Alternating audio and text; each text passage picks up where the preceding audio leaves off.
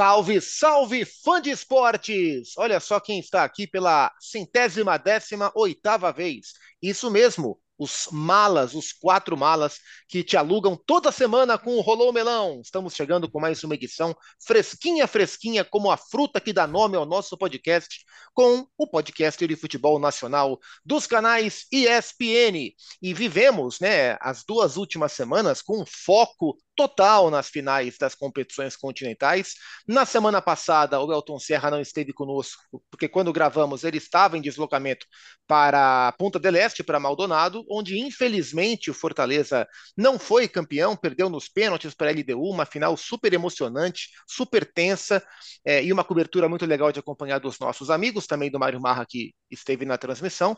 E agora a gente vira a chave para a Comebol Libertadores, porque estamos em semana de olhar total para para o Rio de Janeiro.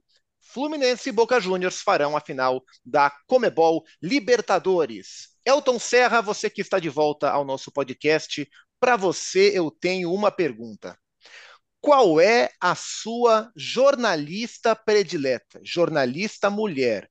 Pode ser de rádio, TV, site, revista, jornal, tarô, viva, morta, de hoje, de ontem, não importa. Elton, qual é a sua jornalista predileta? Ah, essa pergunta, primeiro, um abraço para vocês, o Pac, Eugênio Leal, Mário Marra. É, essa pergunta é muito, mas muito fácil. É, a minha jornalista predileta é a minha mulher, é a minha esposa.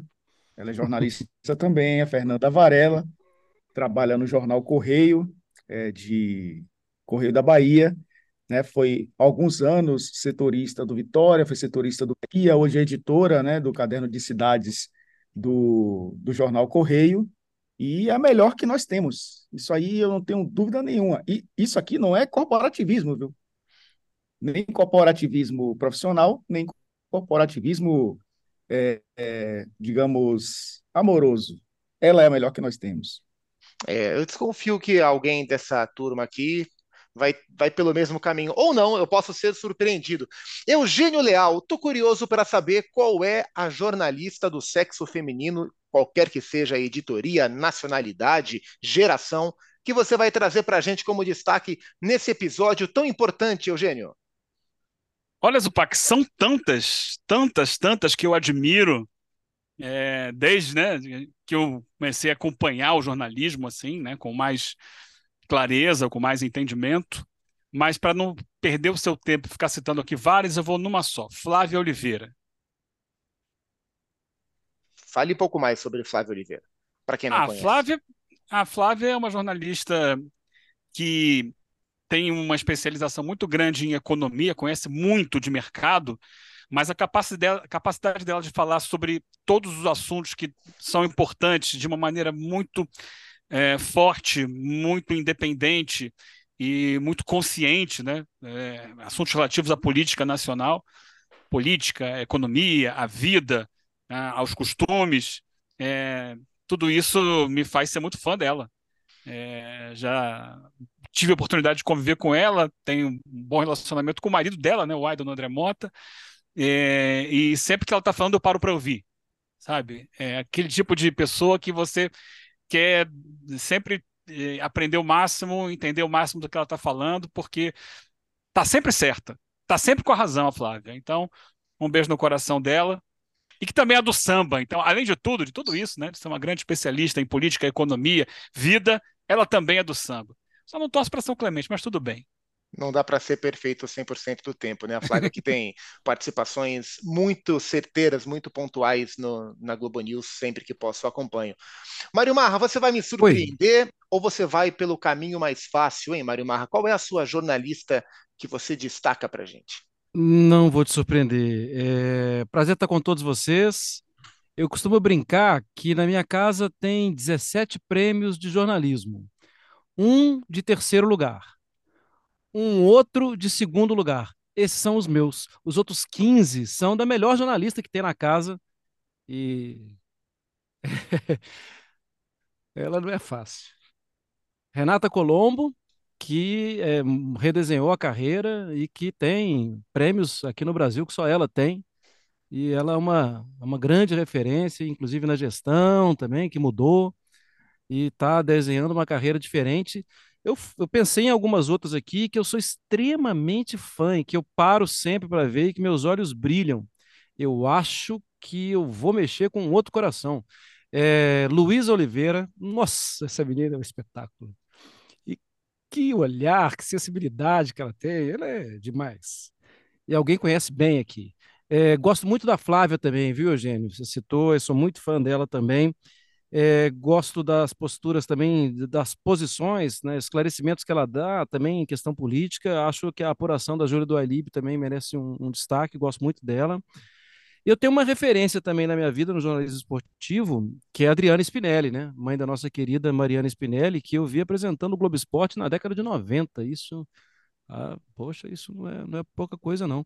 E vou fazer uma menção honrosa também à querida Ana Thaís Matos, que está sempre por perto e que carrega uma bandeira quase sempre apedrejada, mas ela não faz, não, não dobra o punho, ela vai com o punho cerrado e firme já quero parar o podcast para não errar em alguma opinião, para não. Você acertou em todas até agora, então fica tranquilo. E correu, e correu o risco de se debulhar em lágrimas, que quem Sim, conhece o Mário algumas Marra vezes percebeu na respiração. Se emocionou. Especialmente é, das duas sim. primeiras respostas. E assim, o Mário Marra, assim, a gente faz uma pergunta na charada da semana e ele se debulha em lágrimas, porque esse é o Mário Marra tocando em pontos sensíveis. O Mário Marra é, falou da sua esposa. Sensibilidade frouxa é o nome da Renata Colombo, que trabalhou muito tempo na Rádio Gaúcha, trabalhou conosco, comigo e com Mário Marra na Rádio CBN, hoje desbrava o mundo corporativo com a mesma competência de sempre.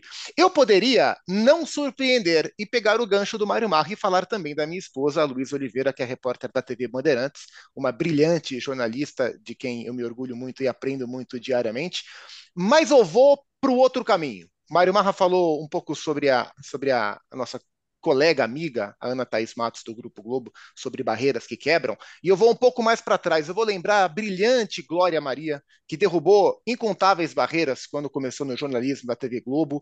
É, barreiras em relação ao gênero, barreiras em relação à cor da sua pele, construiu uma história lindíssima é, e, se, e se reinventou várias vezes no jornalismo também, do notícia para histórias foi uma grande jornalista que nos deixou recentemente e vai ficar com seu legado para sempre. É a Glória, a Glória Eterna. Opa! É a, a glória. glória Eterna. Achei o link que eu tanto esperava, senhores. A Glória Eterna é o nosso assunto dessa semana a grande final da Comebol Libertadores. Bom que tivemos a oportunidade de homenagear grandes profissionais. Mas, senhores, o assunto da semana é a final da Copa Libertadores, a antiga Taça Libertadores da América, hoje Comebol Libertadores, em busca da glória eterna. Boca Juniors e Fluminense, Fluminense e Boca Juniors se enfrentarão neste sábado. Gravamos esse papo na quarta-feira, dia 1 a final é sábado, dia 4, 5 da tarde, no estádio do Maracanã.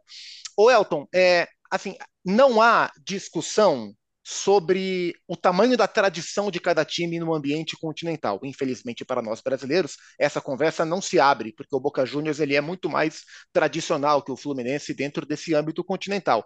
Mas se a gente olha para o campo, eu acho que há pouca discussão também sobre quem é o melhor time. Acho que quase todo mundo, talvez até na Argentina, se compreenda que o Fluminense é um time que joga um futebol melhor do que o Boca Juniors.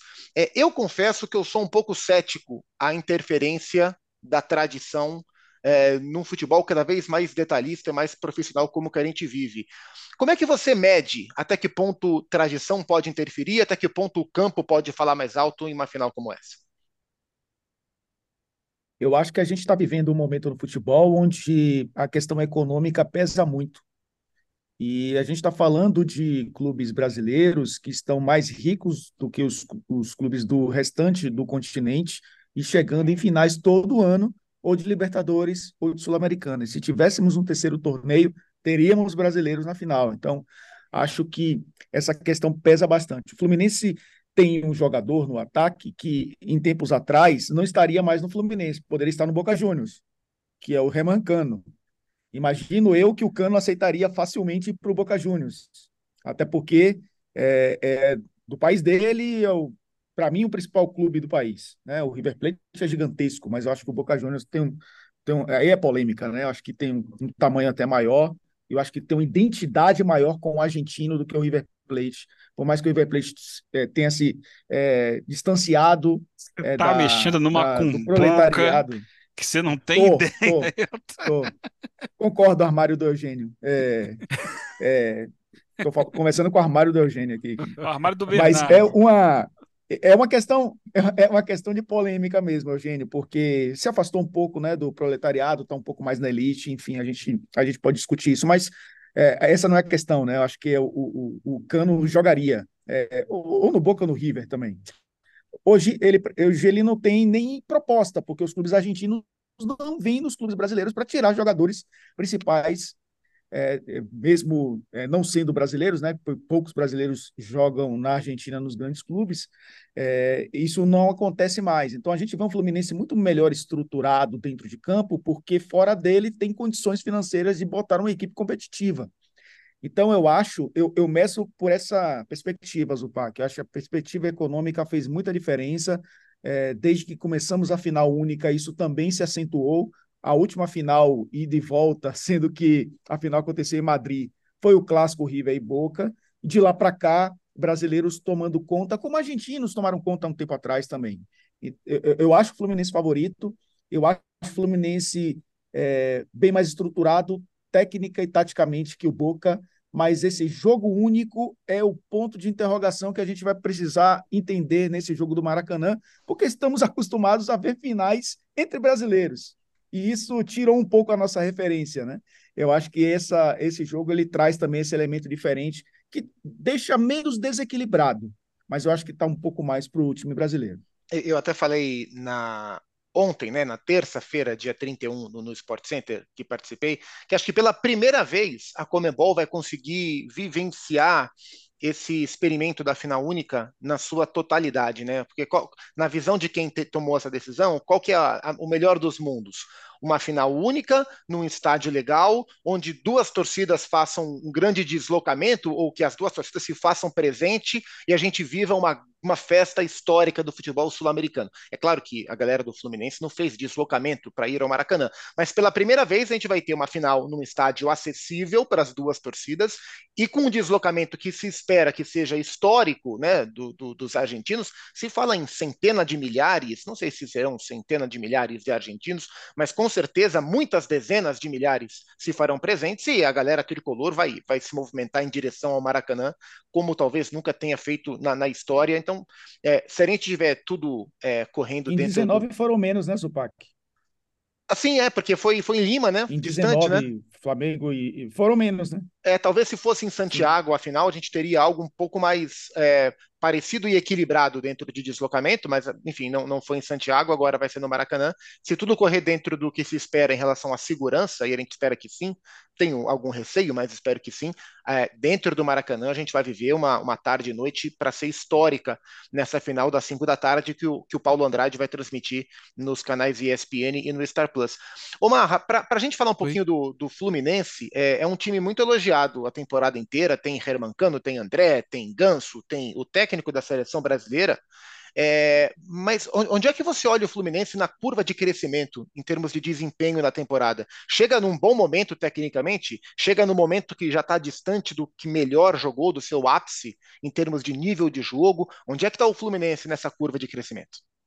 É, só primeiro lembrando também do nome da, da Tatiana Vasconcelos, que eu também respeito muito como uma, e gosto muito também como das grandes jornalistas do país.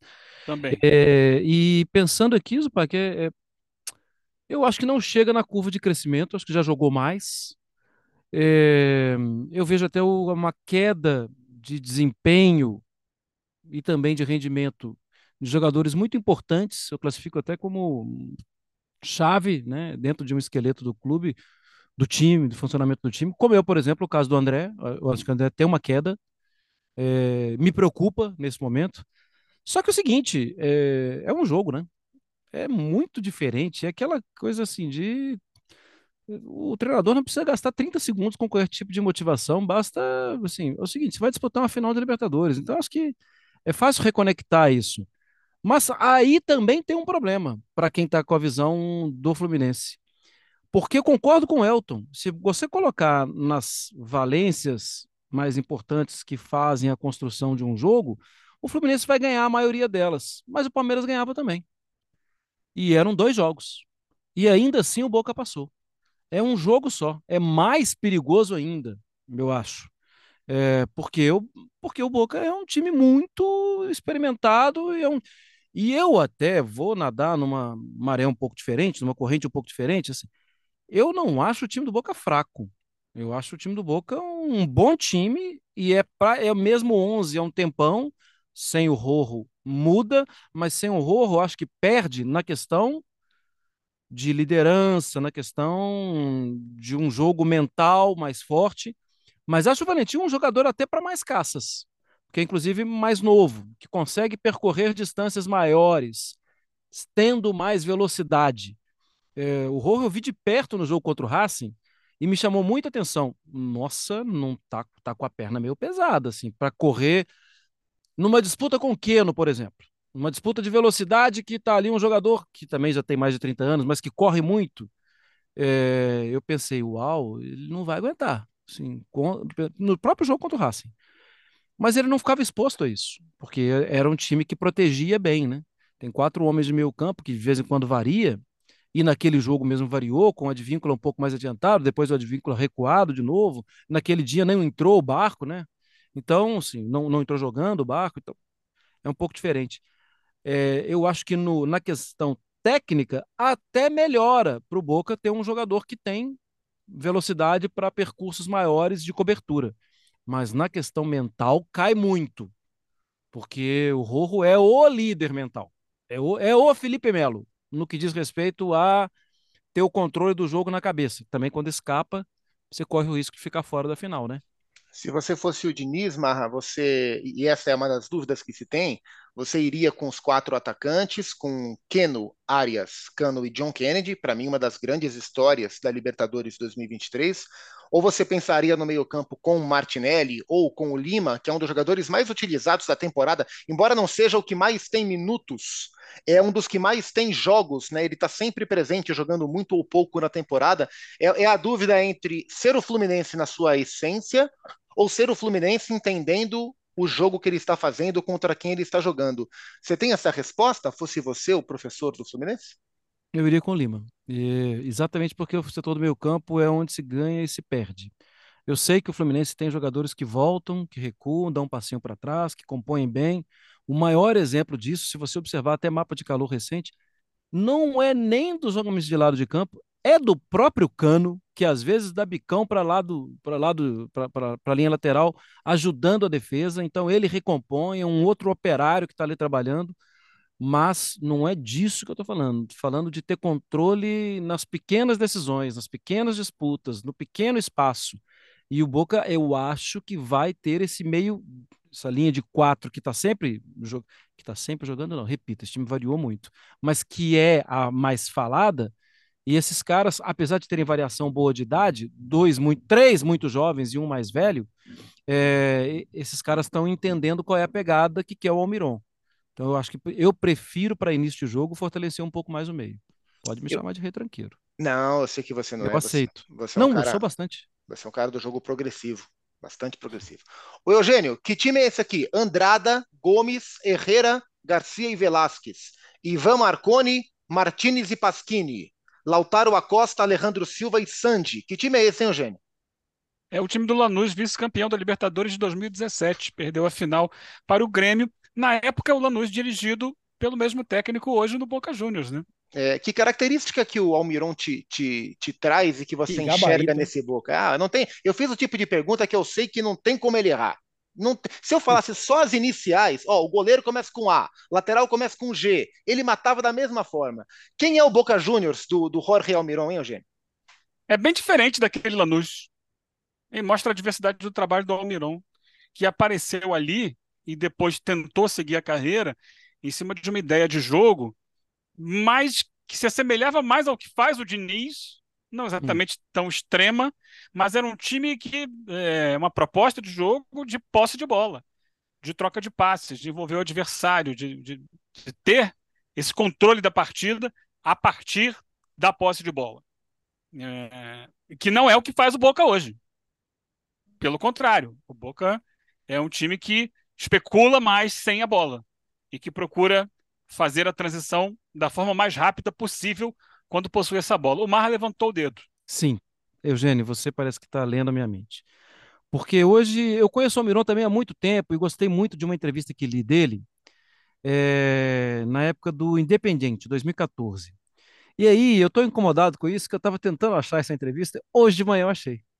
E aí uma parte da entrevista que ele concedeu estava assim: El equipo va a tener la intención de jugar siempre. Arriesgaremos e se, no, e se nos equivocamos, volveremos a tentar. Não, não, definitivamente o tempo passou e, e, não, o time dele não arrisca sempre. Pelo contrário, arrisca pouco. É, é. Mas é o mesmo Jorge Almiron que eu tinha. Era uma entrevista concedida ao El Gráfico e eu fiquei com isso na cabeça, fuçando, fuçando, fuçando. Hoje de manhã, achei. Posso até então, mandar é... essa parte para os colegas depois. Então, talvez essa seja uma diferença grande da trajetória dele para a trajetória do Diniz. Porque ele se permitiu, depois de muitos fracassos ao longo da carreira, né? o Almiron, quando foi vice-campeão em 17 pelo Lanús, prometia ser um técnico de destaque e não se transformou nisso, rodou, rodou, rodou, rodou, e não vingou em lugar algum, esteve em vários clubes, fora da Argentina, inclusive. É... E quando ele chega agora para o Boca, ele entende, opa, eu tenho uma oportunidade. Entende também que pegando o time no meio da temporada ia ser difícil tentar criar essa identidade de jogo. Então ele parte para o mais fácil, entre aspas. Vou me defender, vou segurar aqui atrás, vou me trancar e quando der, vou chegar no ataque. Se não der, a gente se agarra, se embola no chão, rola na grama e vai junto para os pênaltis. E nos pênaltis ele tem chegado, chegou nas três fases, né?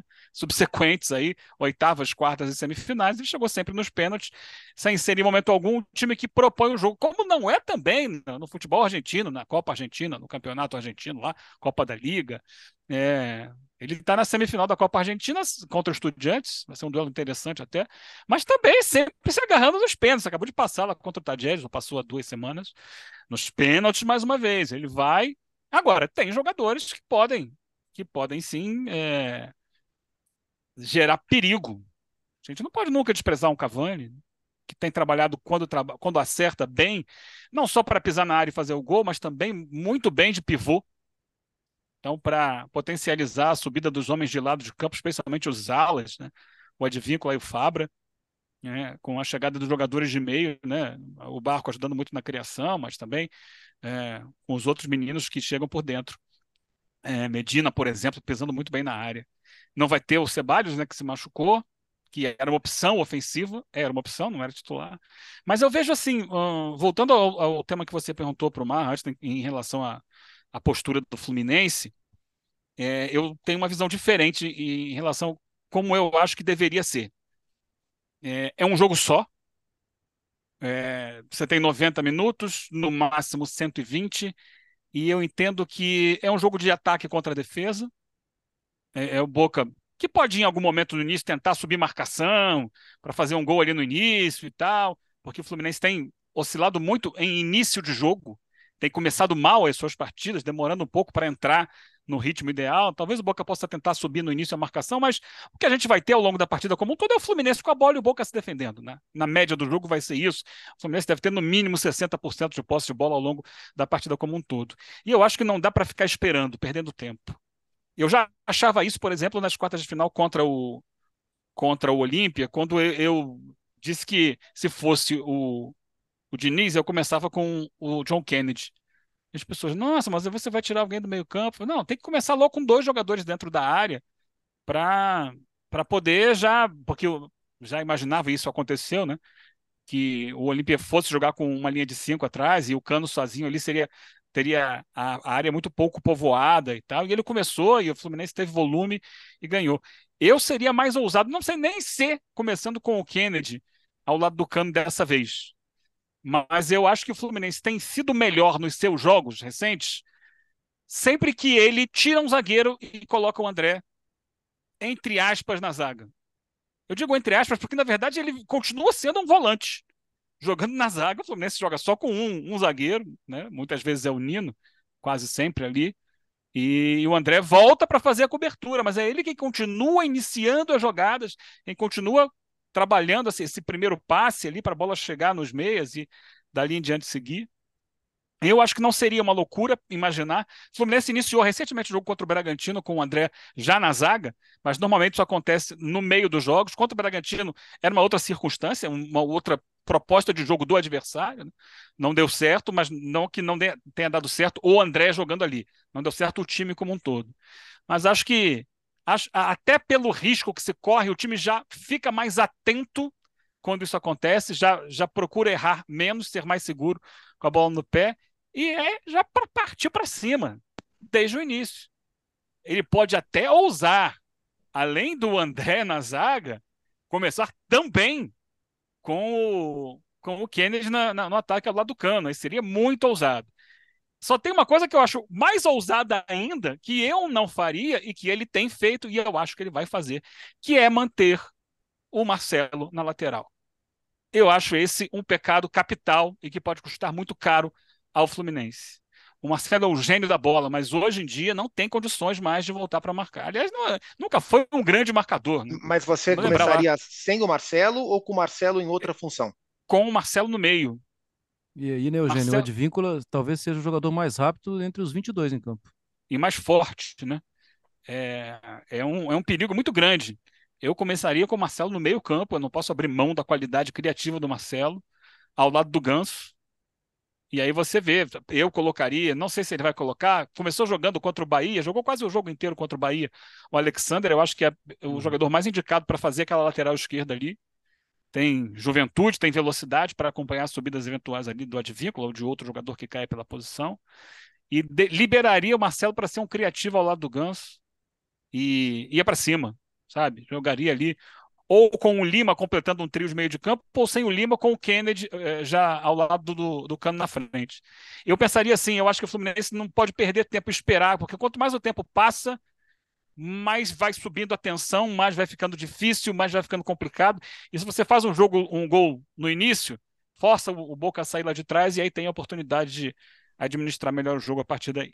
O, o Elton, é, esse jogo ele é muito importante para o Fluminense, claro, é, mas eu estou com um olhar sobre o Diniz, porque o Fernando Diniz ele vai viver em menos de um mês, né? Acho que em 20, em 17 dias, 18 dias, dois jogos no mesmo estádio contra argentinos que vai dizer muito como vai terminar o seu ano, o olhar sobre o fim de, de um 2023 que já é indiscutivelmente muito especial para o Diniz, né? Tem agora a final da Libertadores, Fluminense e Boca, e acho que no dia 21 de novembro tem Brasil e Argentina nas eliminatórias no Maracanã, depois dessas últimas jogos de data FIFA que não foram bons da seleção e que o Diniz foi criticado, e acho que dentro da razoabilidade, com, com, alguma, com alguma consciência dentro dessas críticas. É, esses dois jogos, eles determinarão como o Diniz será olhado nesse 2023, ou é injusto colocar nessas duas partidas esse peso todo?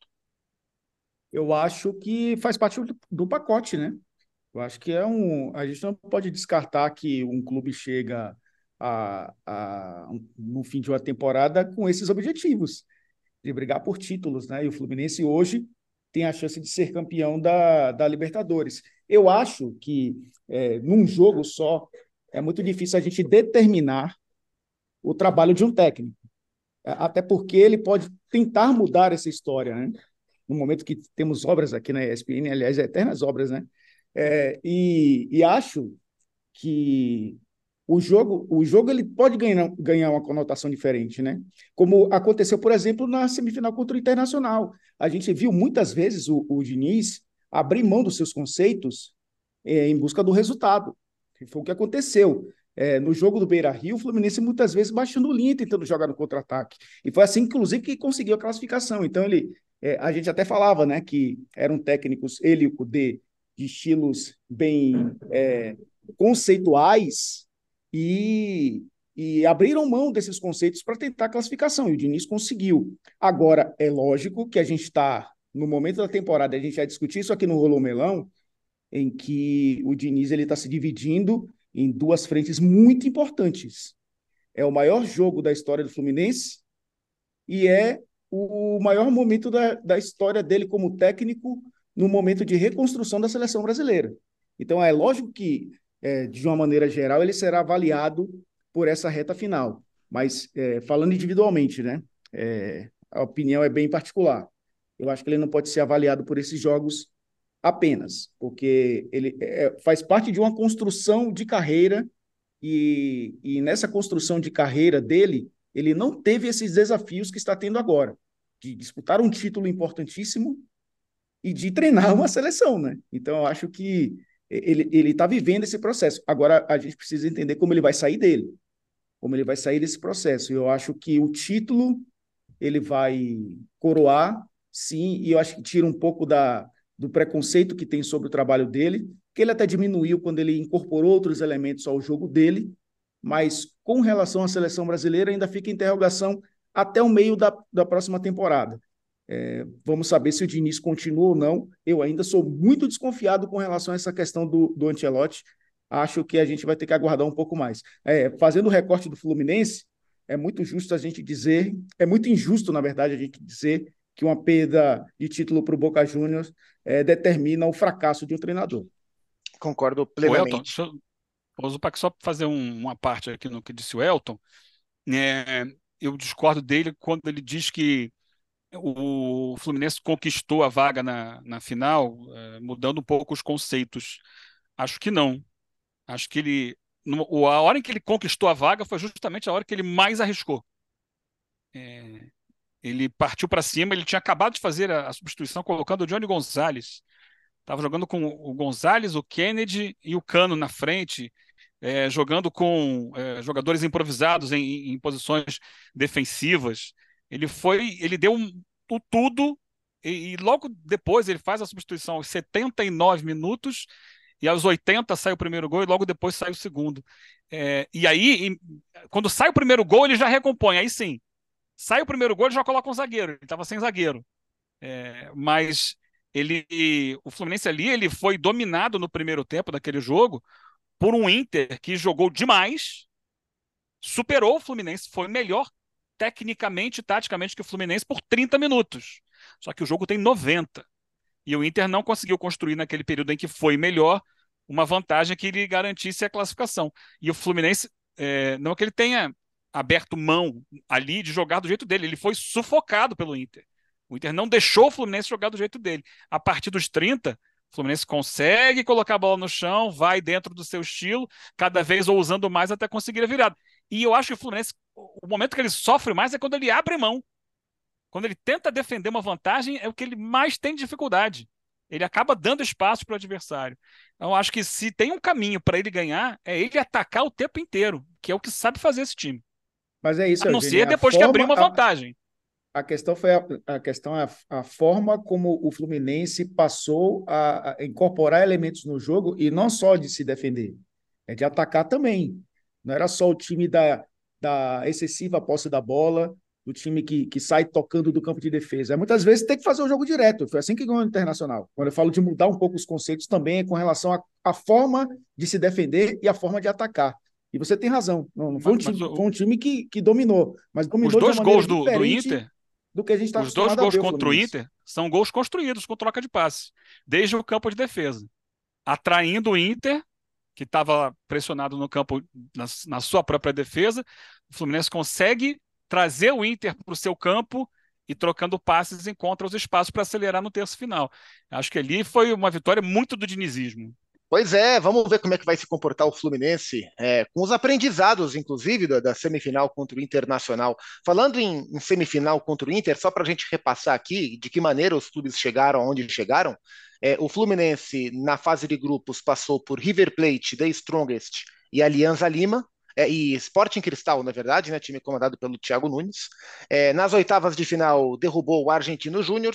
Nas quartas de final, derrubou o Olímpia, que havia derrubado o Flamengo. E na semifinal, derrubou o Internacional de Eduardo Cudê em dois confrontos históricos.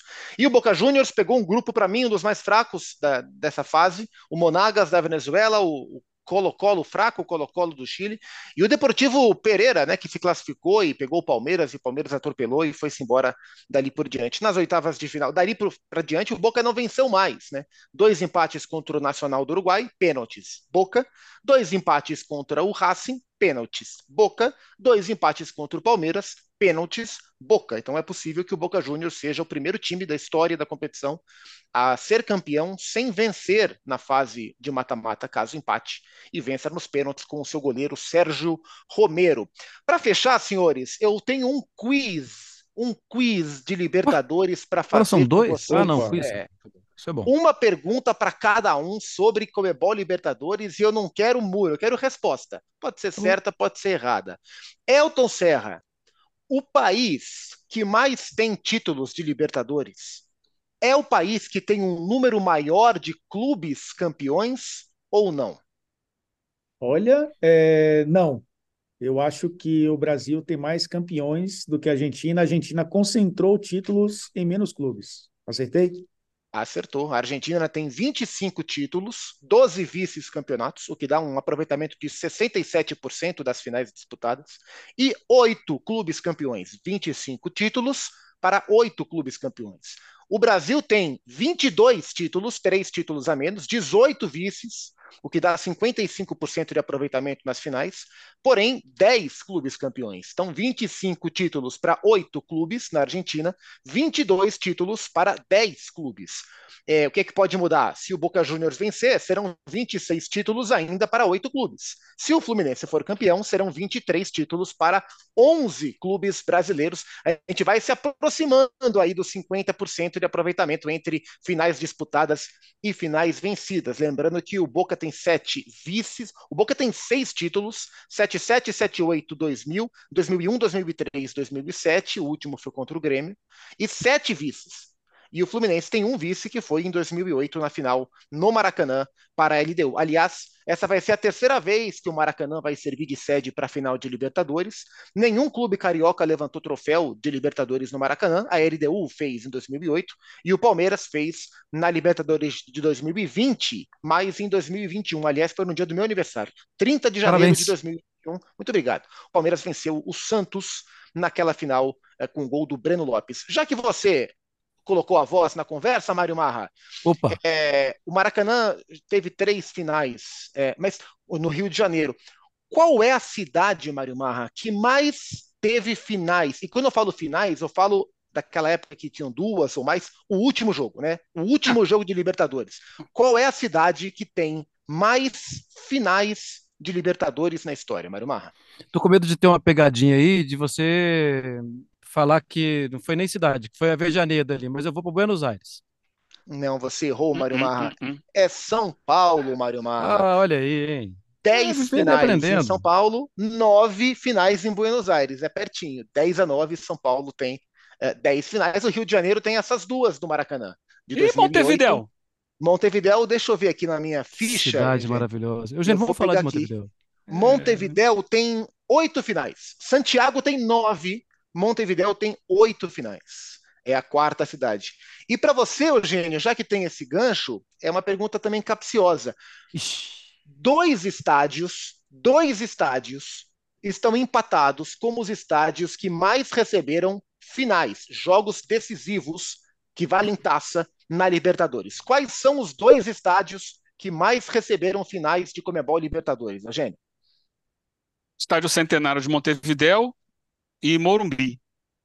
Errou pela metade. Você acertou o Estádio Centenário e o Estádio Nacional de Santiago, no Santiago, Chile. né? Porque recebia os terceiros jogos muitas vezes, né? Exatamente, oito finais para cada um. O Estádio Nacional de Santiago no Chile recebeu 65, 66, 67, 74, 76, 82, 87 e 93.